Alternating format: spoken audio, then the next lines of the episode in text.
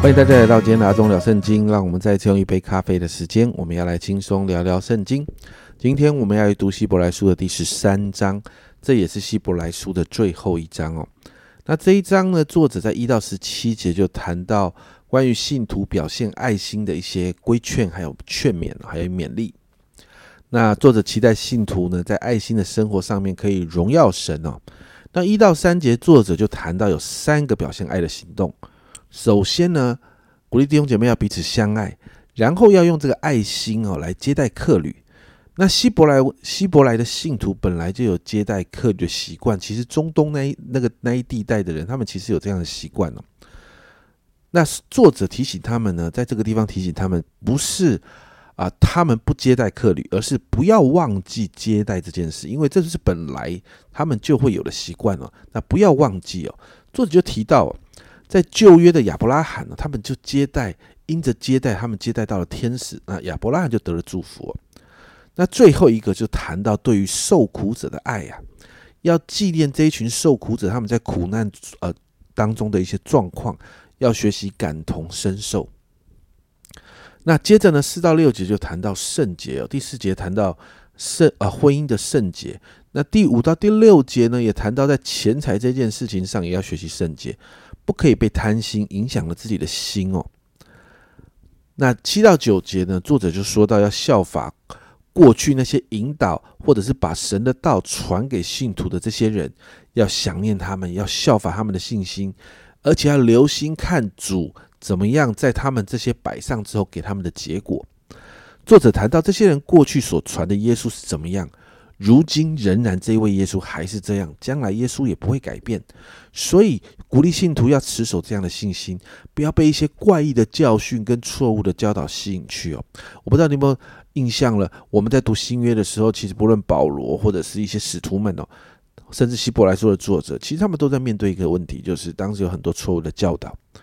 那这些人都鼓励信徒们要持守那个正确的教导，不要被这些教导给吸走了。那其实我们现在其实有很多的时候，我们现在也在面对一些错误的教导，所以我们真的要回到正确的福音跟严谨的圣经里面的解释里面来啊。接着十到十六节就谈到信徒应该献上的祭物。十到十四节呢，这里说信徒们要学习基督受凌辱的献祭是什么意思啊？作者引用旧约献祭的方式，谈到献赎罪祭的血被大祭司带入圣所赎罪。但是呢，那个线，那个血被被被弄出来之后，那个献祭牲畜的身体呢，却必须移到门外烧掉。他的血被带进呃圣所赎罪，但是身体要拿到门外去烧掉。所以耶稣呢，为着百姓完成救恩的救赎罪工作，那他自己就必须经历那个气绝，好像身体被烧掉，被拿去门外烧掉这样。那耶稣自己要经历那个气绝，甚至耶稣也要学习气绝，他要拒绝那个耶路撒冷的人要拥护他做王的试探呢。当耶稣这样子做的时候，才能够真实的完成那个救恩，用十字架的宝血，在十字架上面用他的宝血，叫一切信他的可以成圣。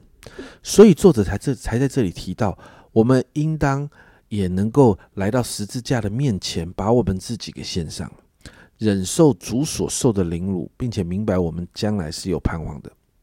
那接着在十五节，作者就谈到用送赞为祭来献给神。十六谈到行善跟捐书的这个祭物哦。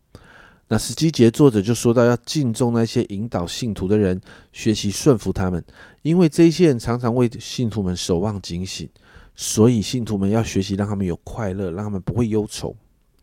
最后十八到二十五节就是最后的提醒跟勉励哦。十八十九节就提到要为作者还有他们的同工们祷告。二十到二十一节，作者为着信徒们的祝福祷告，求耶稣在这些善事上面可以成全信徒，让信徒们可以遵行神的旨意。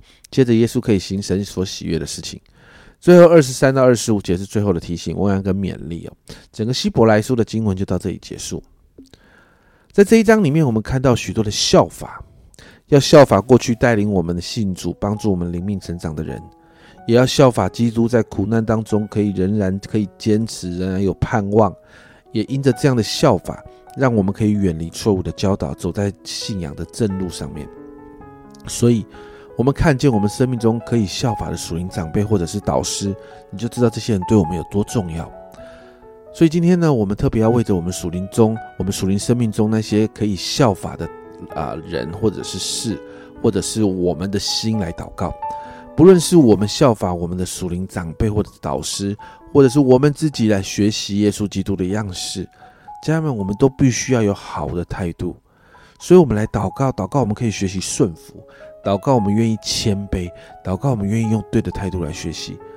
这样才能够让我们真实在这些人事物上学到东西哦，我们也才能够在属灵生命中不断的成长。所以，我们一起为我们自己在这个效法的这件事情上，我们来祷告。主啊，我祷告，主啊，主啊，你总是让我们学习榜样。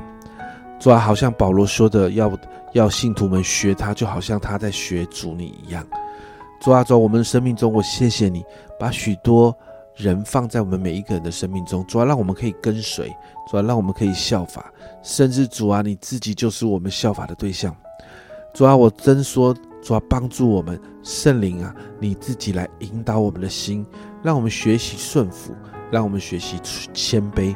主要让我们在学你的榜样，主要让我们在这在我们在学那些我们属灵的导师前辈的榜样的时候，主要我们的态度要对。主啊，主啊，让我们。真的用对的态度，在学习的过程里面，我们的属灵生命可以不断的成长。或许有一天，主，我们也可以成为别人效法的人。主啊，主啊，在这个过程里面，主啊，我们就求你帮助我们。